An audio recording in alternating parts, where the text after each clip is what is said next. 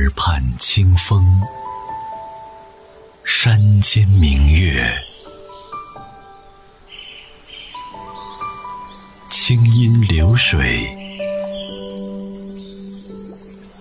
兰亭自在阅读。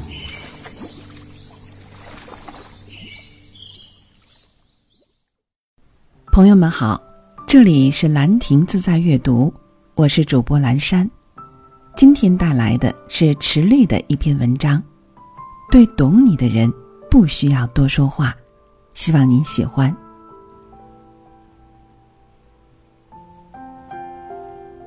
我对话语的警觉是在十几年前产生的，那是在我从医的第三年，也就是我医生生涯的最后一年。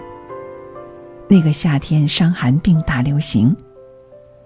为了追踪传染源，我在整整一个好热难当的夏天里，与所有的伤寒病人谈话，可是我仍然没有寻找到传染源。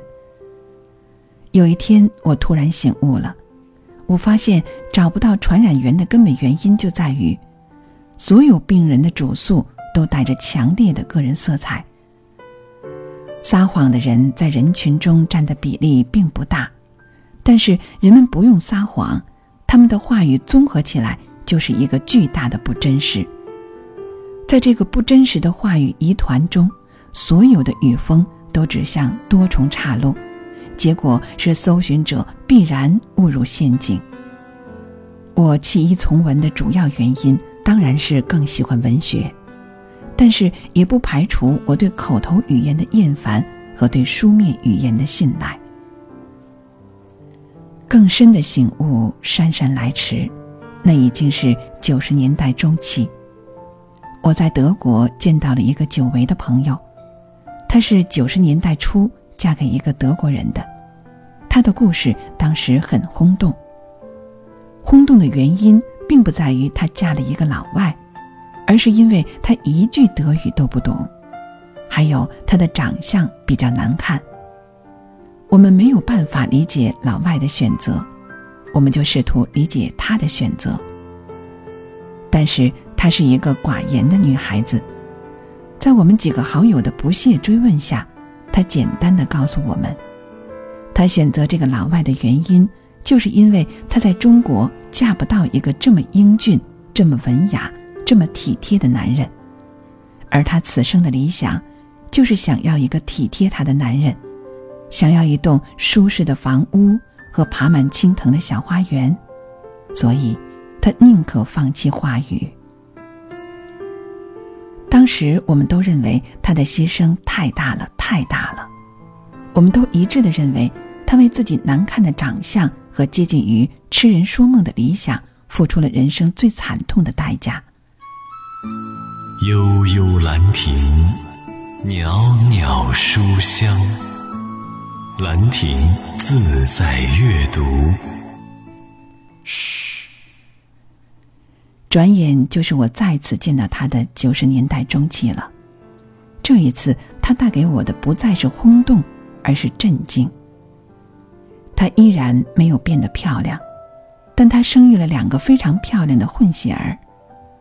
我们坐在他家大花园的木椅上喝咖啡，青藤果真爬满了他的篱笆。花园的远处，他的小女儿在荡秋千，儿子则在很开心的与他老爸踢球。花园的近处是他的油画画架。我的这位朋友依然只能说最简单的德语，但是他的神态已经深刻改变。安详的，如同在富裕安定的生活中过了三辈子一样。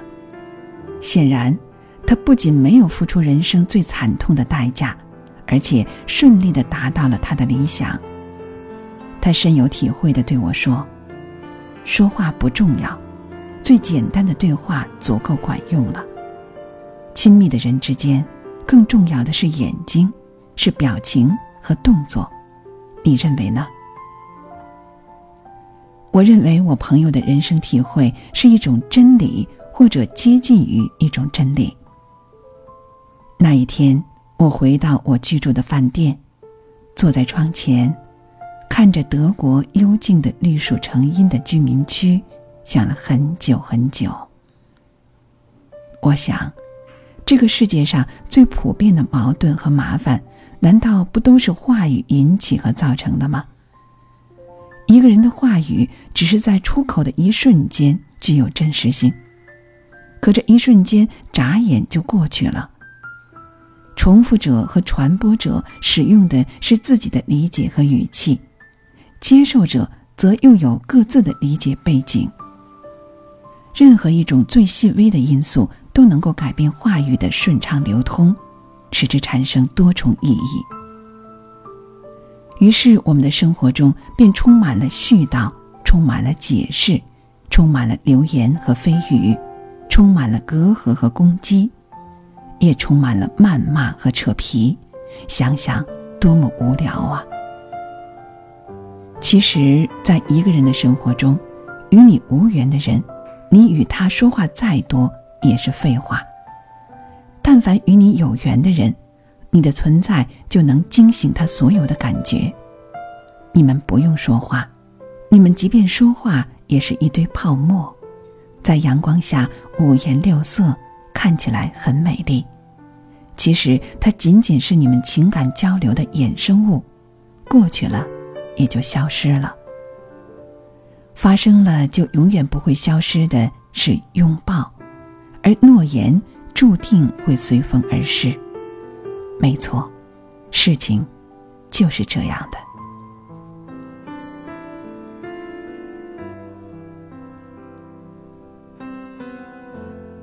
您刚刚听到的是兰亭自在阅读栏目，我是主播兰山。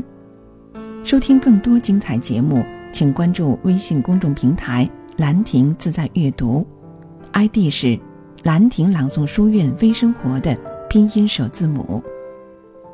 如果您想投稿或对我们的节目有什么意见和建议，欢迎发邮件到文末邮箱。